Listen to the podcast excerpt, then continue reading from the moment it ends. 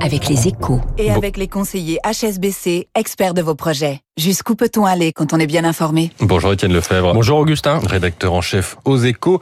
Les taux d'intérêt sur la dette française sont au plus haut depuis 2012, un scénario qui commence à inquiéter.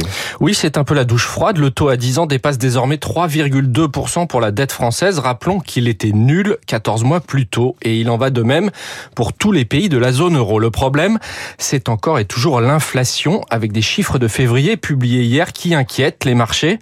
L'inflation se stabilise en zone euro, mais à un très haut niveau, 8,5%, et alors qu'une baisse était espérée, surtout, les hausses de prix gagnent toute l'économie et notamment les services, ce qui fait craindre qu'elles durent plus longtemps et s'auto-alimentent. D'où le serrage de vis de la Banque Centrale Européenne qui laisse entendre qu'après la prochaine hausse de taux attendue en mars, un demi-point, d'autres hausses seront nécessaires. En clair, au lieu d'avoir un plateau à 3% dès le printemps, on pourrait devoir attendre l'été et monter à 3,5 voire 4%.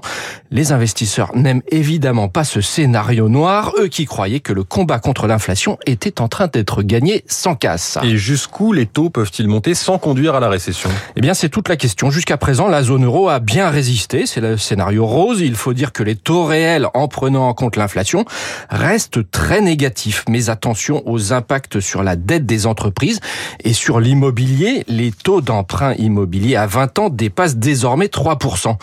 Quant aux États, ils voient le mur de la dette se rapprocher alors que la charge d'intérêt avait déjà rebondi l'an dernier. De quoi justifier la fermeté de Bercy sur la fin du quoi qu'il en coûte?